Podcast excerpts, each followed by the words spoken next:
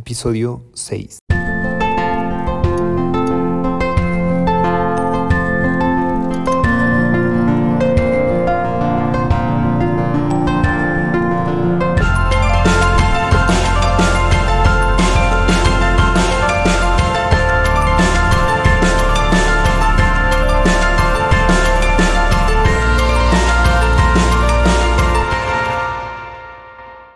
Bienvenidos al podcast LGBTQ, en el cual continuamos platicando sobre la diversidad sexual.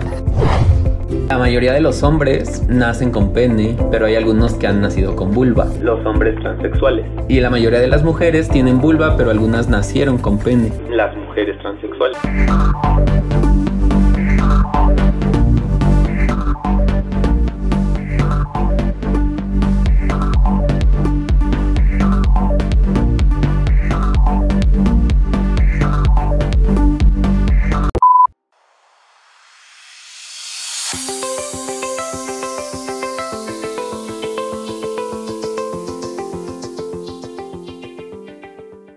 La transexualidad se trata de aquella persona que no se identifica con su propio cuerpo, adaptando su vida y esperando ser aceptada por el sexo al que desea pertenecer.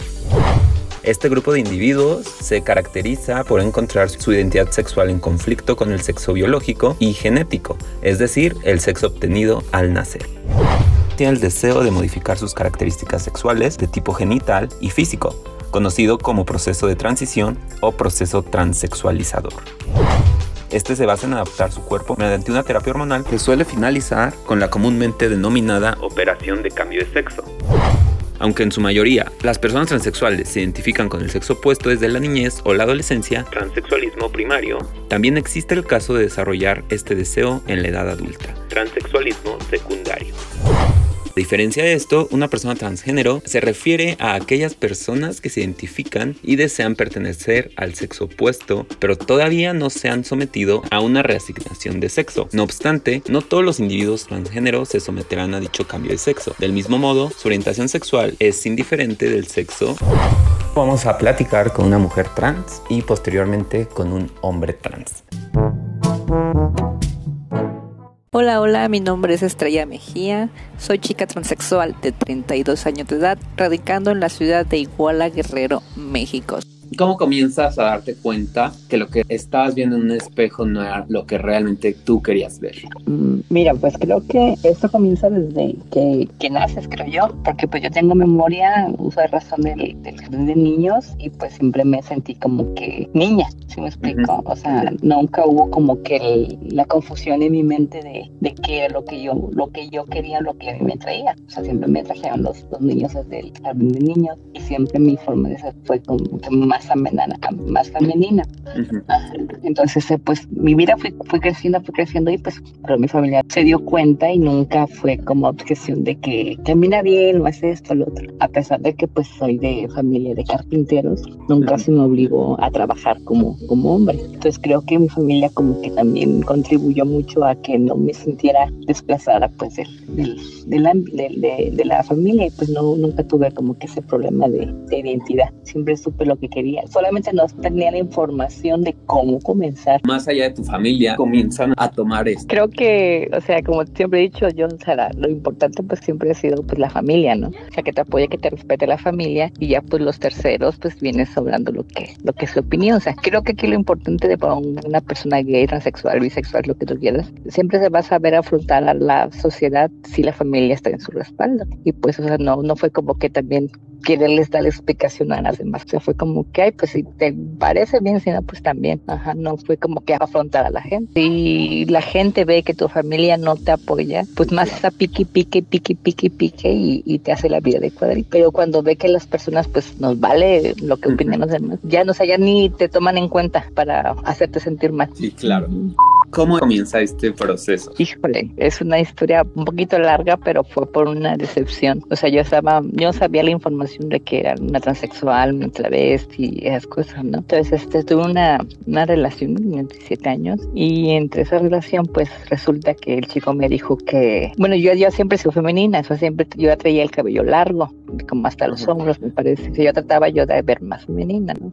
Sin saber todo el proceso que, que, que existía. Entonces, este, yo comienzo esa relación con ese chico que me dice que trate de verme más masculino, que para que podamos salir a, a discos o a comer o cosas así. Entonces yo trato como que de eh, cambiar un poquito y me incluso hasta me corté el cabello y todo. Pasó, pasó un año de, de relación escondidas, obvio, y este, que me dice que siempre no, que no le gustaban los chicos, que le gustaban las chicas, y pues fue esa decepción que me llevó a mí a buscar una, una chica trans muy conocida aquí en, en mi ciudad, y ella fue como que mm, la emisora, emisora de, de, de, decirme qué hormonas tomar, todas esas cosas. Entonces yo comienzo ahí la, la, la transición. ¿Y la transición la viven igual todas las chicas trans o varía dependiendo ciertas características físicas? Yo digo que es que mira, eh, yo siempre tenía como que en mi familia muchas restricciones y no era como que yo de andar, o sea, sí tenía libertad, pero no era como que andar con libertinaje que me llevaba con fulano,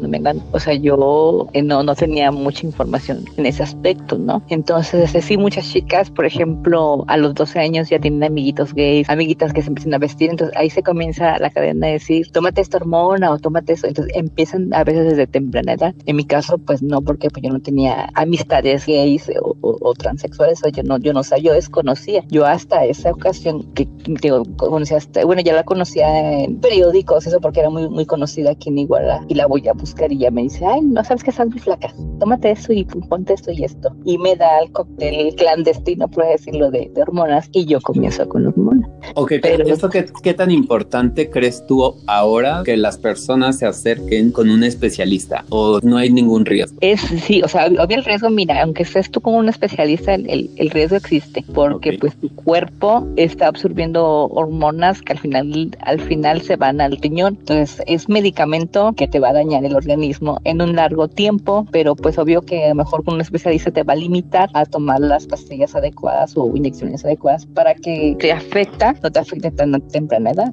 Las hormonas pues tienen que ser de por vida, porque pues las dejamos de tomar y comenzamos con los rasgos masculinos. O sea, nos empieza okay. otra vez a salir el vello facial, la voz empieza otra vez a engrosar, o sea, es como retroceder. Entonces, sí hay momentos como que, bueno, yo en mi caso como que sí me choqueo de hormonas y digo, ay, ya, voy a descansar un tiempo, pero pues ya al cabo de un año, dos años, ya comienzo a ver que estoy regresando, ¿no? Entonces, cuando vuelvo a comenzar con las hormonas. ¿Estos cambios que te brindan las hormonas son únicamente los que mencionaste o también empieza a haber el crecimiento en otras áreas? Mira, pues es muy difícil biológicamente, hombres, el cuerpo no va a llevar la grasa, lo que es caderas, piernas y pompas, o sea, no, pero sí, sí te empieza como que a trabajar, que el, que el busto, que la cara, que la piel, o sea, muchos, muchos detallitos. Ya pues muchas chicas pues sí se desesperan al no ver cambios y corren otros métodos más peligrosos, pero pues cada quien, ¿no? Cada quien hace lo que quiere su cuerpo. Sí, que estos son como las cirugías o inyecciones. Sí, sí, y pues lo más recomendable pues son las, son las cirugías, pero pues también tienen su riesgo.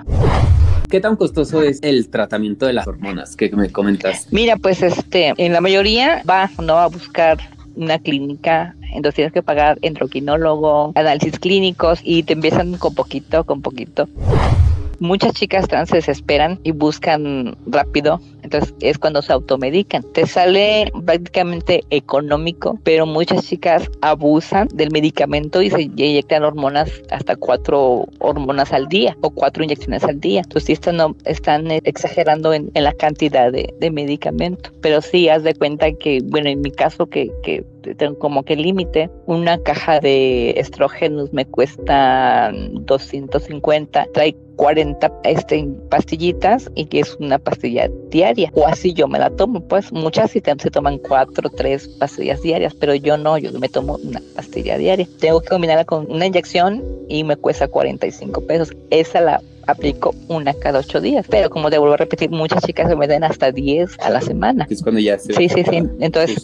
Eh, o hasta físicamente se empiezan. Ajá, ajá. Entonces sí es como que cada quien a, a, su, a su alcance y a su ritmo que, que desea. Desconocía toda esta parte a las personas que se estén identificando contigo, ¿qué podrías aconsejarles? Pues que lo tomen todo con precaución, o sea, con límites, aunque quieras las cosas rápidas al ritmo necesario, porque pues de nada sirve que te pongas 20 hormonas al día si al final de cuentas el riñón te desecha lo que no le sirve, entonces estás haciendo trabajar más a tu riñón de nada sirve tener una cara bonita si todo el organismo por dentro lo tienes afectado, ¿sí? Entonces, este, tener el límite, el límite de las hormonas eh, será lento, será lo que tú quieras, pero va a ser algo que te va a dar más tiempo de vida, por decirlo. Y de todos modos, este, como te repito, el cuerpo absorbe lo que necesita y lo demás lo desecha. Y es ahí cuando tú has riñón.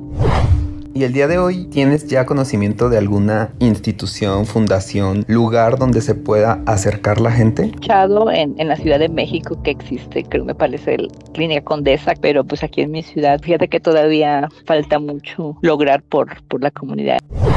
¿En dónde puede trabajar una mujer trans? Deberíamos tener más sectores para trabajar, ¿no? Pero pues la sociedad siempre ha dejado nada más el estilismo, el sexo servicio y el show de imitación. Cada lugar o cada sector pues también tiene sus negatividades para aceptarnos, porque por ejemplo aquí en, aquí en Iguala, eh, si una chica trans tiene una estética y va un chico a, a hacerse un corte, por muy buena que sea la chica trans, la gente empieza a criticar que fue otra cosa y no fue cortarse el cabello. Los chicos se limitan a ir a esa estética para evitar los rumores, los chismes de la gente. Entonces, pues prácticamente pues nos dejan otra vez en ceros. Vas a un show, eh, a trabajar un show de imitación y te dicen, es que ya tienes pechos, es que ya tienes cara, es que ya tienes tu, y el cabello y no sé qué. Creo que el show eh, de travesti o el show de imitación se va más por, por, por los chicos travestis que se pueden dibujar el, el rostro de un artista. Entonces la gente sigue más la transformación de hombre a mujer y no de transexual a un artista. Ahí también como que entra el tope que nos pone la gente para dedicarnos al show de imitación. Y pues el sexo servicio, pues prácticamente pues nadie dice nada. Todos la hacen debajo del agua y critican, pero pues tampoco pueden limitar. Todos los actores que nos han dejado para trabajar, al final de cuentas nos ponen un top. Ujú. Ujú. La mayoría corre al sexo servicio, por ejemplo, aquí en Guerrero, aquí en Iguala Guerrero. Muchas chicas han ido a Ciudad de México a trabajar en el sexo servicio y pues ya llegan con cirugías, inyecciones muy guapas, muy espectaculares, pero pues se vienen a, se regresan a su ciudad sin nada. Fue lo único que la, que la sociedad les dejó. Pues se ven con la necesidad de regresar y volver a trabajar en lo mismo.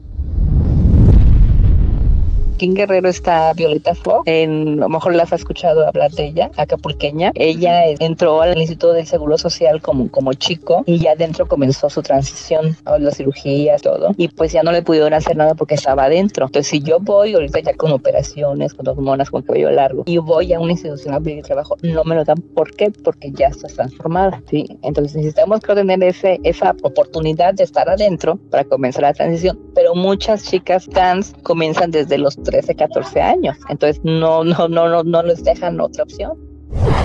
Tengo conocimiento de las leyes que nos protegen a todos como comunidad, pero ¿existe alguna específica que a ustedes como transexuales con esta transición que tienen las proteja específicamente o los proteja? Pues mira, eh, hay, es- es- supuestamente existen leyes, leyes, ¿no? Pero pues a la mera hora se la pasan por el arco del triunfo. En Ciudad de México me parece que ya puedes cambiar la identidad de género en tu credencial de elector y todos tus papeles. El problema está en que es nacional el cambio, pero ya no te lo hacen válido aquí en Guerrero. Entonces, si yo voy y me cambio el nombre en Ciudad de México, ya me la hacen de todos estando aquí en mi estado. Por ejemplo, las chicas que vivieron, que nacieron en Ciudad de México y cambian, sí se las hacen válido, las CEP, todos o sea, les cambian el papeleo. Pero como dicen que es otra delegación, no sé qué tantos pelos ponen, entonces ya no tiene chiste en hacer el caso en Ciudad de México, en cambiarte el nombre para venir a Guerrero y que te digan no porque es otra delegación. ¿Cómo ha sido todo este proceso para ti? Pues mira, o sea, yo, mi proceso pues fue o ha sido lento, pero nunca ha sido como que, ¿cómo sería? Muy, ahí, eh, nunca se encontrar la palabra, muy fuerte, ¿sí me explico? O sea, Ok. eh, yo comencé mi vida, como te digo, chiquilla, chiquilla, siempre fui como que muy femenina. Eh, comencé con hormona o comencé con el cuello largo, poco a poquito, poco a poquito. O sea, mi cambio fue pues, muy, muy poco a poquito. O sea, no hubo como que tampoco la necesidad de decir, mamá, papá, pues quiero ser mujer, ¿no? O sea, ya cuando se dieron cuenta ya, ya estaba el proceso, ya estaba Ok. como que ya la, la ceja ya estaba depilada, como que el cabello estaba largo, como, o sea, que ya, ya la blusita de mujer, o sea, no fue eh, drástico, o sea, fue poco a poco los fui acostumbrando. Más allá del tema físico, personalmente, ¿cómo te sientes? ¿Sientes realizada? ¿Sientes que todavía te hace falta algo? Fíjate que la, la sociedad, pues al final de cuentas, pues sí es importante, pero creo que si tu familia te acepta, te quiere, te valora y, y te estás a gusto con ellos, pues no tiene por qué importarte lo, lo que te opinen, ¿no? Eh, ya en este caso, por ejemplo, mi persona, pues siempre la manera siempre nos ganan, ¿verdad? Y si digo, es que me hace falta, falta, no sé, mi, operarme la nariz, este, ponerme esto, quitarme esto. Eh, sí tengo como que planes, pero no es como que, que me aferre a ello, ¿sí? O sea, que digo, ay, me quiero operar mi nariz, me la tengo que operar, no. O sea, es algo como que, ajá, como si, si me la puedo llegar a operar, pues me la opero. Si no, pues no, no, no, no, no, no pasa nada. O sea, me siento bien, me gustaría, pero no me obsesiono. Y sobre la vaginoplastia, ¿qué, ¿qué, sabes tú? ¿Qué tan costosa es o qué tan peligrosa es? Es una cirugía que en lo personal pues hasta la fecha no, no me ha interesado del todo. Eh, más que nada porque pues existe muchos riesgos de que los nervios del pene que se conectan al cerebro ser cortados de mal, mal o, o tenga una falla en esos, en, esos, en esos nervios, ¿no? Entonces por ese punto no me llama mucho la atención del todo, pero sí, o sea, sí un momento sí lo, he llegado a pensar.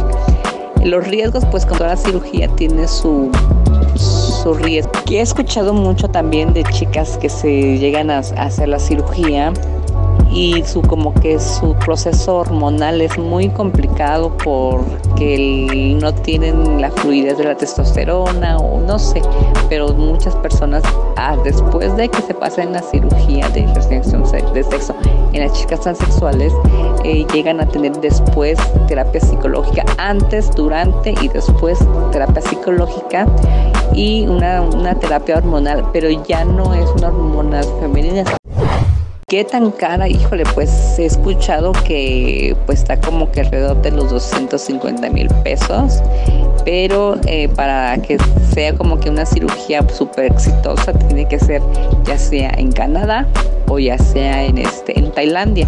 Allá están los mejores cirujanos en feminización masculina, ya sea en cara, pechos, cuerpo y, y vaginoplastia que yo siempre he dicho, y a lo mejor es lo que siempre me han criticado a mí la gente o, o mis amistades, están, no buscas en una relación. Digo, es que lo importante ah, para mí es, es estar bien con mi familia, ¿sí? O sea, claro. eh, si viene una pareja, si viene un hombre, pues adelante, si no, pues también. O sea, no es algo que yo lo forza que lo tenga que tener. O sea, hay con esas chicas trans que pues llegan y llegan hasta, hasta la cárcel porque la pareja las embacó, porque la, y es cuando yo me limito a conocer a un hombre. O sea, como que me meto mucho esa idea, no sé si a lo mejor es obsesión mía, me meto esa idea de decir, no, o sea, bebé, límite, porque te puede meter en estos, en esos problemas. Quizás juzgo mal a los, a los chicos, pero pues siempre me metí mis límites a querer conocer a las personas.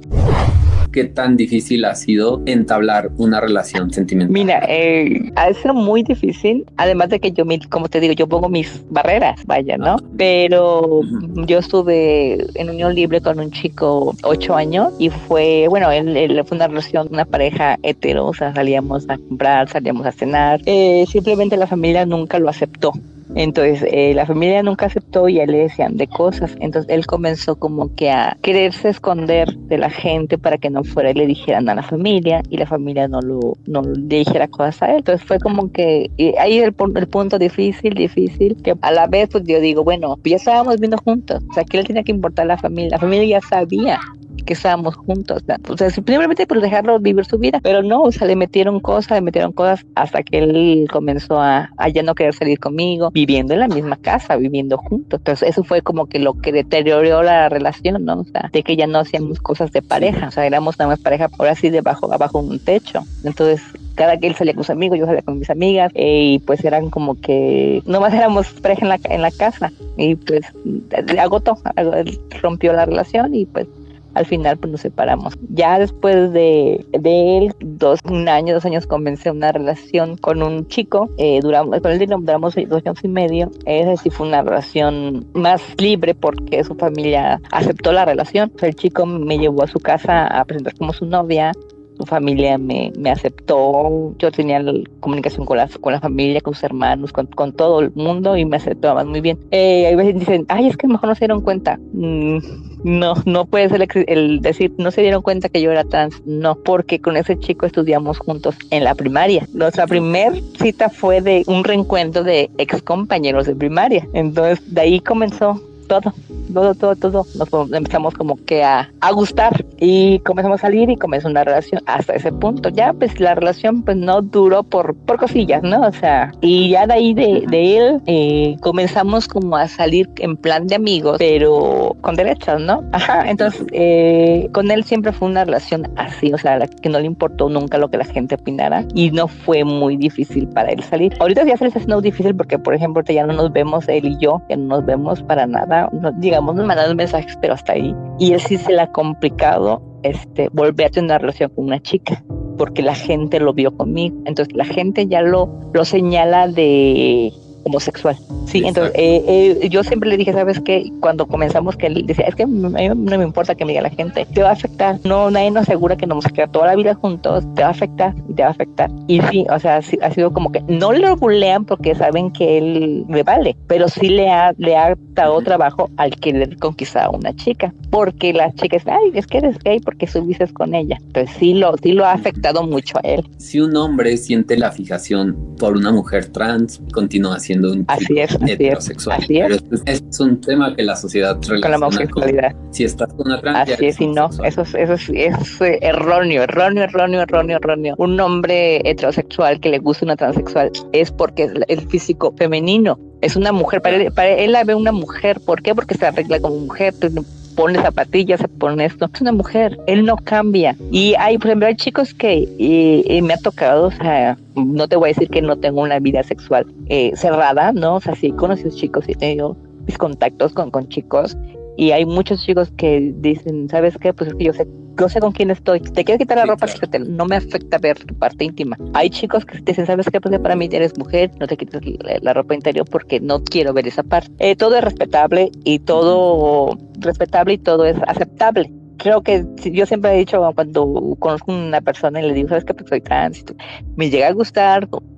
este, adaptamos una cita, eh, si se habla de sexo, ¿sabes qué? Mira, a ver, ¿qué es lo que quieres? ¿Qué es lo que buscas? ¿Qué es lo que qué? No, pues esto y eso. Ah, ok, o sea, para saber a lo que vamos, ¿sí? Porque sí, o sea, sí me va a dar como que mm, coraje. A la mera digan, no, porque tienes eso. O sea, no. O sea, háblame, bien claro. ¿Qué es lo que quieres? ¿Qué es lo que buscas? Y se puede adelante. Si no, pues otro será. ¿No? Es, muy importante también ese, ese punto porque, por ejemplo, si ya de por sí hemos luchado, o muchas chicas trans que, quizás no fue mi caso, lucharon para que su familia las acepte, como que para venir a decir, ay, no, porque me da pena que, no, o sea, no, no, no, no, así ya enfrentamos lo que, lo que más miedo nos tiene que dar, que es el rechazo de la familia. O sea, los demás pues vale sobrando, sí, o sea, a mí no me importa que, el vecino no me quiera o que la vecina me, me, aborrezca, o sea, no me importa eso. ¿Por qué me tendrías que preocupar? exactamente. A veces fíjate que sí es necesario tocar esos puntos porque sí, a mí, en mi caso sí me han pasado decepciones de que ay, no era lo que esperaba. o sea, y me gusta mejor decir las cosas claras, ¿no? O sea, a ver, mira, sí, sí pasa esto. O sea, yo siempre digo, soy, soy transexual, sí, eh, solo tengo operado el pecho no tengo las caderas espectaculares como es la imagen transexual que se está manejando. No, buscas eso, pues no, no lo vas a tener. Sí, o sea, y es como que siempre hablar con, con, la verdad. ¿Sabes qué? A ver, eh, no voy a ser las personas que van a estar a tu disposición a la hora que tú me quieras marcar. O esto, lo otro, lo otro. No. Tengo mis límites en mi casa, tengo límites en, mi familia y las tengo que respetar. Si te parece, adelante. si no, pues muchos chicos sí, o sea, como que ay, no, qué aburrida, ¿no? Porque no puede salir a las 2 de la mañana. Digo, oye, no sé qué que me abre a las 2 de la mañana y yo me tenga que salir. Tengo mis horarios, ¿no? O sea, y es ahí el, punto donde a veces las chicas trans, o sea, afectamos a otras chicas trans, porque, por ejemplo, buscamos o aceptamos el que nos tengan ocultas. O sea, no podemos, no, no podemos salir a las 8 de la noche porque la gente nos va a ver. Nos vemos después de las 12. O sabes que este, muchas chicas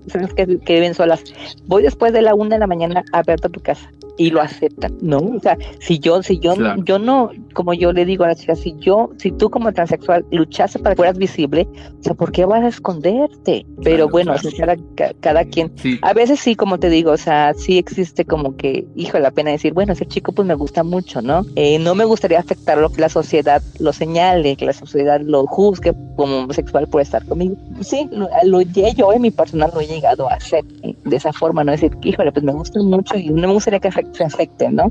Pues sí llegó a aceptar eso. Saliditas, clandestinas. Un par de veces digo, es una ciudad pequeña, sí existe mucho el, el rumor, o sí nos conocemos en todos, ¿no? O sea, es una ciudad pequeña, yo por ejemplo, me dedico al show de imitación, los lugares en los que me presento mandan este, la publicidad por Facebook de esta noche se presenta Estrella Mejía, y entonces la gente ya me tiene ubicada quién es Estrella Mejía, entonces es como que más difícil de los chicos, como que busca, como que más difícil buscar una relación con estrella porque es conocida. Y si la voy a ver a su lugar de trabajo, todo el mundo va a estar como que la, al, foco de atención de estrella y me van a voltear a ver. Entonces sí es como que más complicado. En mi caso, más complicado es ese punto. Sí, pero pues creo que lo puedes compensar con tu familia, ¿no? El tema es cuando no tienen ni la estabilidad familiar ni la estabilidad emocional y ahí sí creo que es cuando sí, sí, sí. es más triste.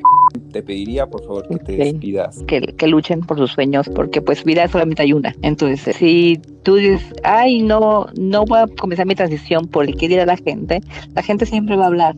Estás en transición, no es en transición la gente siempre te va a señalar. Entonces, no hay que darle gusto a la gente, hay que vivir nuestras vidas con responsabilidad y sin afectar a terceros. Y mira, todo va a seguir perfecto. Tienes mi amistad y. Ay, eso, eso, eso, júralo, ¿eh? ya no se acabe la pandemia y lo que estoy, lo que le digo a mi familia, ya no me urge ponerme la vacuna para viajar, porque a mí me encanta, me encanta viajar y Y ahora vamos a pasar con un hombre transexual. Mi pronombre por ahora es Santiago. Eh, este, este nombre viene por el nombre real que mis padres me dieron pues es Sandra, pero pues yo lo, yo lo decidí así, ¿no? Como Santi. Tengo 28 años y ahorita estoy viviendo en la alcaldía Xochimilco. Antonio y, Santiago. En sí, bueno, son los dos, Santiago Antonio, porque lo de Santiago, yo tuve una persona que me apoyó muchísimo mi homosexualidad. Fue la primera persona en realidad que lo supo, es mi hermano, mi hermano mayor, Carlos. A él fue quien le comenté por primera vez pues mi, mi, transición, el no sentirme a gusto con mi cuerpo. Y en algún momento le llegué a preguntar si yo fuera un hermano, ¿cómo te gustaría que me llamara? Pues sí, sí, se sacó de onda. Pues sí, su, su pregunta hacia mí fue bastante directa, fue, ¿tú quisieras ser un, un, chico, quisieras ser un hombre? Le dije, pues sí, la verdad sí, contigo nunca he tenido problema en compartirte lo que siento. Entonces entre él y yo platicamos sobre el nombre de Santiago y me dijo es que es él, y aquí en la casa todos acostumbran a decirme mucho Sandy. Entonces él me decía Santi es como más allegado al Sandy. Entonces por eso fue que decidimos el nombre de Santiago, es algo que él le pedí. Y Antonio, la diferencia pues es que mi abuelo paterno siempre, siempre me decía Antonia por el, el día de que nací. Ah. por mi, digamos, por mi santo, ¿no? Y para mí, mi abuelo, pues, fue algo muy importante. Entonces, el nombre de Santiago Antonio, pues es, es por eso, por dos personas que, que influyen mucho en, en mi transición y en toda mi vida. ¿Cuándo comienza o a qué edad comienza todo esto? En sí esto empezó a los seis años. Yo recuerdo muy bien que a los seis años yo, yo amaba jugar con, con mis primos, con sus carritos, con todas esas cosas. Me llamaba mucho la atención vestirme con pantalones y desde ahí tuve ese problema, el, el no poder vestirme como una chica, como una niña, eh, no comportarme como una niña. Pero obviamente pues era un tema que no, no se tocaba y, por obvias razones de la edad pues no, no sabía qué me pasaba. Alrededor de los 13, 14 años tuve un problema muy fuerte familiar, se me juntaron muchas cosas y ahí también empecé a ver este, este tema de mi cuerpo justamente por, los cambios que venían en la adolescencia. Me veía al espejo y realmente no me, no me identificaba, no era nada fácil decir mi nombre femenino porque pues mi mente me decía otra cosa, o sea, mi mente me decía, pues es que no eres una chica. Sí fue muy difícil y verme al espejo me hacía llorar, te lo juro, a veces sí, sí era difícil, muy muy difícil. Conforme pasó el tiempo, pues yo trataba de, de asimilarlo, pero me era difícil por la gente por el que dirán, por, por la familia que también era bastante cerrada, incluso mis padres eran muy cerrados en, esa, en esos temas e incluso podría decir que ni siquiera era un tema que, que se podía ver tan fácilmente, ¿no? Y a los, ¿qué te diré? 20 años, veo a un amigo que se llama Kevin, que también es un chico trans, él fue el que me, me dio como el, el, el pie a decir, ¿sabes qué? Pues si tú te sientes un chico, hazlo, sal del, del closet, ¿no? Como como decimos muchos, porque él sabía que yo no, no me sentía cómodo con mi cuerpo, con, con, mi nombre, con la forma en que la gente me trataba. Entonces, de ahí viene el primer paso y sí sigo hasta la fecha teniendo todavía ese conflicto con, con verme como con el cuerpo de una chica, pero pues creo que creo que toda esta, esta parte eh, influye mucho el apoyo de, de la familia y, y, sí, pues sí sigue siendo todavía un, un poquito de problema el, el, verme físicamente como una, como una chica. Ok, ¿tus padres de principio fue un rechazo? Sí hubo un rechazo por parte de mi mamá cuando se entera de, de que me gustan las mujeres, sí fue muy difícil. Era un tema que ella no tocaba, yo intentaba hablarlo y, y no me, cambiaba los temas, me, me, preguntaba otras cosas. Sí hubo un rechazo por parte de ella al principio, que fue alrededor de mis 15 años. Eh, uno de mis hermanos también tuvo muchísimo rechazo. Hasta la fecha con él no tocó el tema por lo mismo.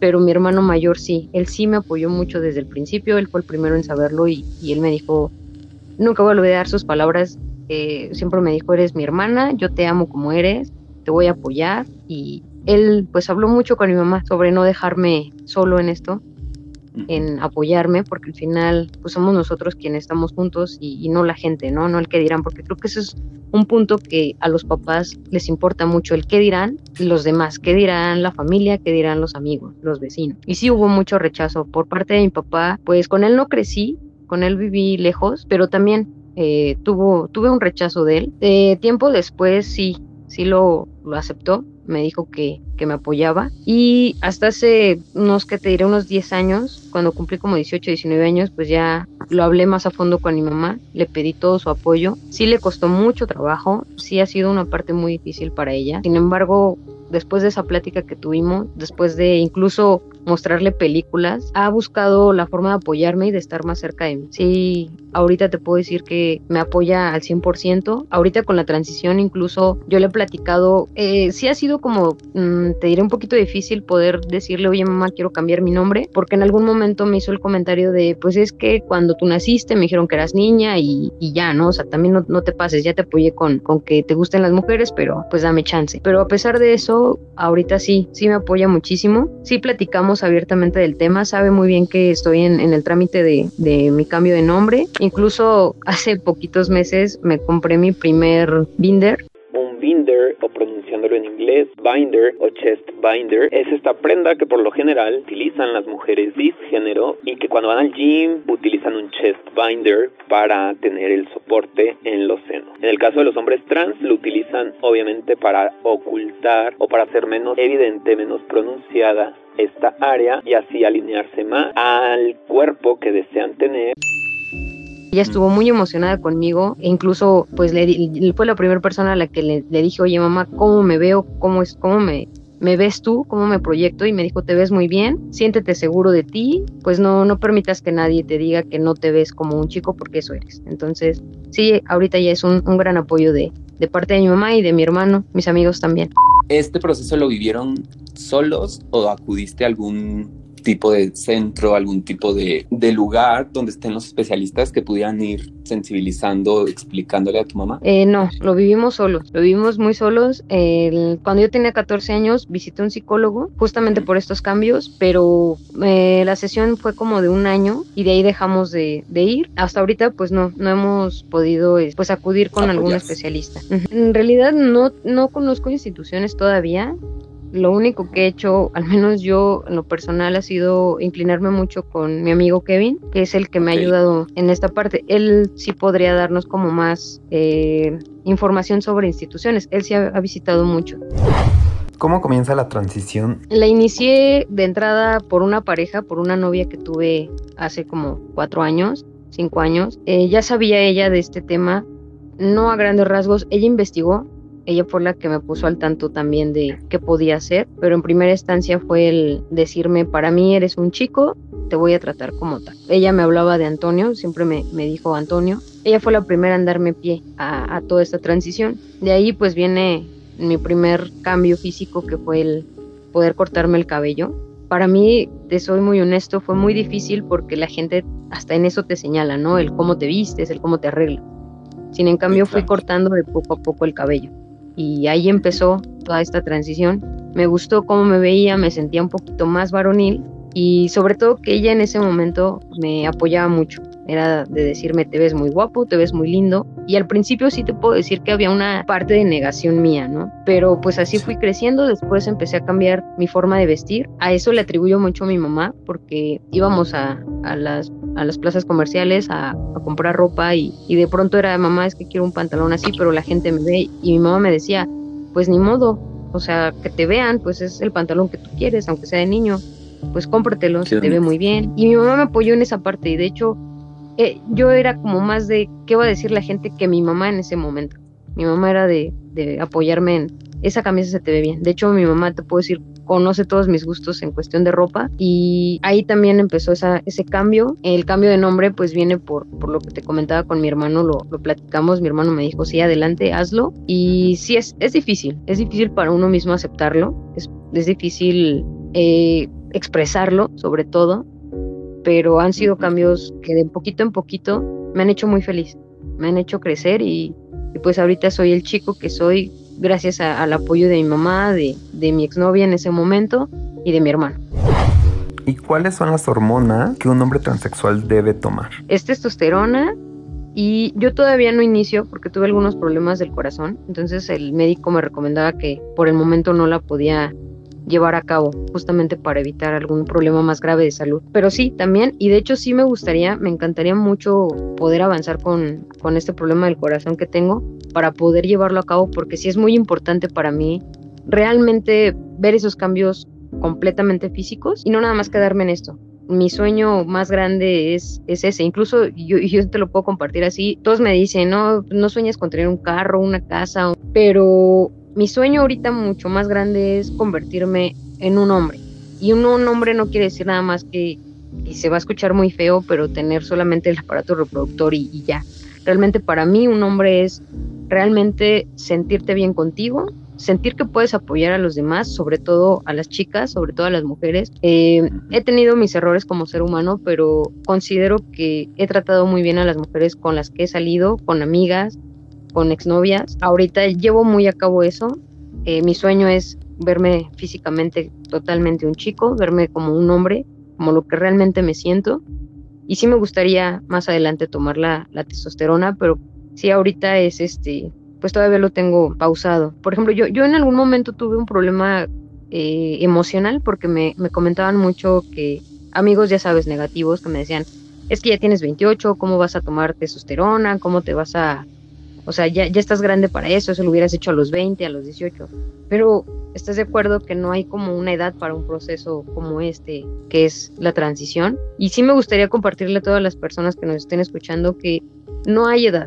En realidad no hay un límite de edad que te diga, ya no puedes hacer esto, ya no puedes hacer el otro.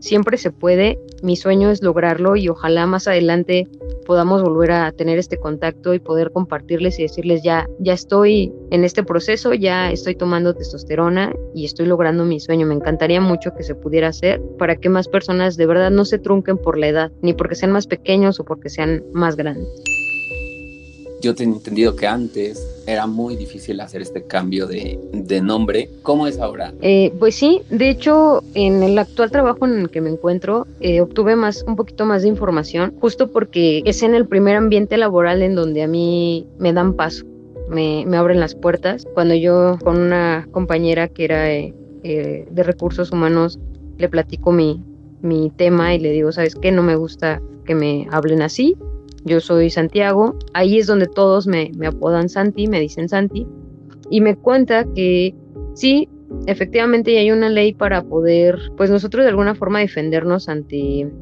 la discriminación laboral, que en muchos casos todavía se ve, desgraciadamente. He conocido otras personas que, que, me han dicho, es que en mi trabajo no aceptan homosexuales, o donde se enteren que soy gay, o donde se enteren que soy lesbiana, este no, no se me va a permitir, ¿no? Entonces, en mi trabajo obtuve un poquito de esa información. Mi directora general, el dueño de la empresa, este, también me comentaron, aquí no hay esa discriminación, no porque la ley nos obligue, sino porque por, por ser humano y por empatía lo aceptamos, no tenemos ningún problema, al contrario, mientras tu trabajo sea el 100, no hay ningún problema, pero sí me, me recalcaban mucho esto de ya está penado, ya no te pueden, no te pueden en ningún lado, en ningún trabajo decir no porque eres gay, porque al final de cuentas pues sigues siendo una persona. O sea, ser homosexual o ser transexual no quiere decir que tengamos menos capacidades o que seamos eh, delincuentes o, algo por el estilo en lo que sí a lo mejor podríamos eh, tener conflicto, ¿no? Pero creo que sí es muy, es muy importante dejar claro que sí, sí nos pueden amparar las leyes. ¿Qué pudieras a las personas que hoy comienzan con este proceso de transición o apenas están identificando, qué mensaje tú te gustaría darles como de aliento? Pues mira, son, serían muchísimos los consejos que les podría dar, pero principalmente es ámense a sí mismos, mírense al espejo y no vean realmente el cuerpo, sino vean su, su espíritu, su alma, sus ganas de crecer como persona, como ser humano y lejos de tener el cambio, porque pues por ejemplo yo lo, yo lo veo conmigo, el, no poder seguir la transición con la testosterona sí es un punto que me pone a veces triste, me llego a deprimir, pero pues en realidad no está tanto en lo físico, ¿no? Sino como tú te sientas mentalmente, como tú te sientas eh, espiritualmente por tu ser, déjate llevar por eso y más adelante se pueden lograr los cambios, no importa qué tiempo te lleve, lo importante es que lo hagas, lo importante es que luches por ello, que cada paso sea importante. Así sea mínimo, como yo lo hice, realmente te da mucha satisfacción. El simplemente cortarte el cabello o el ponerte una camisa o el ponerte alguna loción, créeme, es muy importante. Cada pasito vale la pena. Y de verdad no, no, no los trunquen. Así lleven 5 años, 10 años, de verdad llévenlo a cabo porque es una gran satisfacción. Siempre he dicho, si vas a morir que valga la pena lo que hayas vivido. No, no te quedes con las ganas de nada.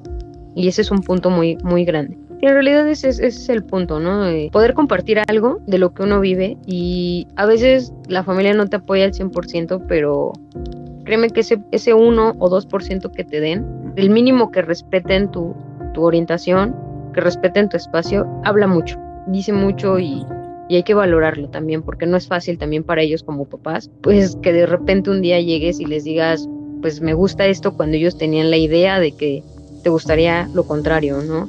O incluso el decir, pues sí, yo sé que cuando nací te dijeron que era niña, pero yo me siento un chico y soy un chico. Creo que hay que darles también un poquito de espacio y, tiempo a la familia para que también lo asimilen, pero pues sí, hay que ir avanzando de poco a poquito. Tiene que existir esa empatía, como mencionas, hacia nuestros padres, ¿no? Finalmente ellos crecieron con otras ideas, tienen otra educación Simplemente con el punto en que respeten, aunque no lo logren entender o apoyar, es un gran avance. Comparto esa opinión contigo. Muchísimas gracias, claro que sí, me gustaría mucho más adelante poder compartir esa, experiencia. Pues nada, creo que agradecerte a ti por el espacio que me estás brindando. Espero que les sirva a nuestros demás amigos. Y pues sí, si, si gustan contactar y platicar más contigo, pues yo creo que lo vas a hacer. Este, pues muchas gracias, muchas gracias por compartirte. Para mí es muy importante, casi no lo hablo, pero tener un espacio así para poder compartirles mi experiencia y, y lo que he vivido con esta, con esta transición me da mucha alegría saber que les interesa el tema.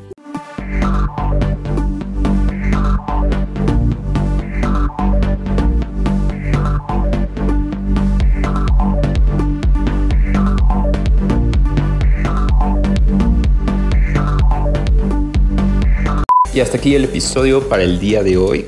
Déjenme saber sus comentarios, dudas, preguntas a través de las redes sociales. Las encuentran como arroba el podcast LGBTQ. Voy a adicionar un link en la descripción del episodio para que puedan llegar a cada una de ellas. Recuerden que dar un like, un compartir, un suscribirse en YouTube ayuda mucho para que toda esta información pueda llegar a más y más personas y de esta manera nos encaminemos a ser esa sociedad que vive, incluye, respeta y es empática con la diversidad. No me queda más que recordarles que mi nombre es Oscar Olmos y que nos escuchamos en el próximo episodio para continuar construyendo conocimiento, derribando prejuicios.